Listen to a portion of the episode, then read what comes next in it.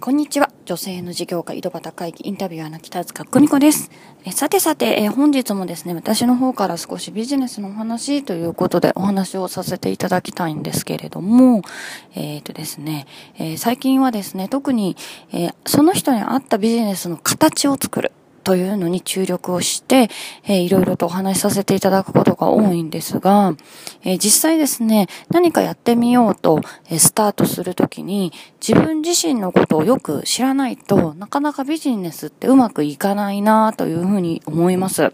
えこれどういうことなのかなというとですね、えまあ、わかりやすいお話だと、まあ皆さん得意不得意ってあると思うんですけど、自分は営業が得意だとか、えー、パソコンが得意だとか、ジムが得意だとか、えー、まあ、そういう得意不得意っていうのがあるんですけれども、そういう業種だったりとか職業とかでの得意不得意というよりはですね、えー、実際にビジネスの段階でどの部分を得意とするのかで、随分ですね、えビジネスの形が変わるなと最近思っております。これ一体全体どういうことなのかなと言いますと、えー、特にこう私は3つの段階で分けるんですけども、最初、初期の段階、ビジネスの初期の段階、まあ、0から1を作るというふうに言いますが、えー、全く何もないところから新しいものをどんどんどんどん作り上げていくのが得意なタイプの方。えー、何かある1を、えー、10にしていくというのが得意な方。そして10を100にしていくのが得意な方。えー、この3つに分けられるんじゃないかなというふうに、えー、思ってるんですね。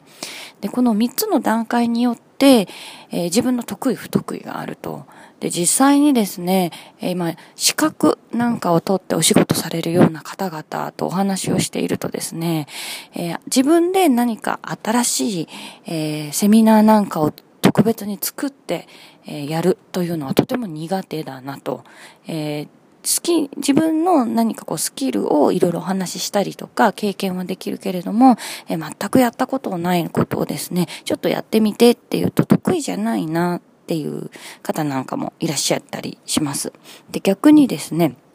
決まってることをこう続けてどんどんやって積み上げていくみたいなのは苦手だよという方もいらっしゃいますので、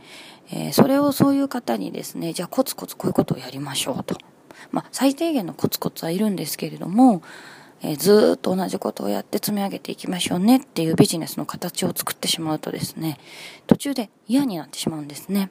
私、ビジネス、この、この仕事向いてないかも、みたいになってしまうんですが、そうではなくてでですね、え、ビジネスのこう集客の戦略だったり、え、ビジネスの形だったり仕組みを作る段階で自分自身が得意な形にしていくというだけでですねその仕事は長く続けられてしかも楽しくやれますのでどんどんどんどん発展していくというのが最近とてもいろんな方とお話をしていてよくわかるなと思っています。えーそのあたりを踏まえてですね、え少し自分の皆さん自身のビジネスの見直しなんかをしていただけると今後、え大きく変わってくるんじゃないかなということで、え今日のお話は私の方からは以上とさせていただきたいと思います。えー、お聞きいただきましてちょっと短いんですけれどもありがとうございました。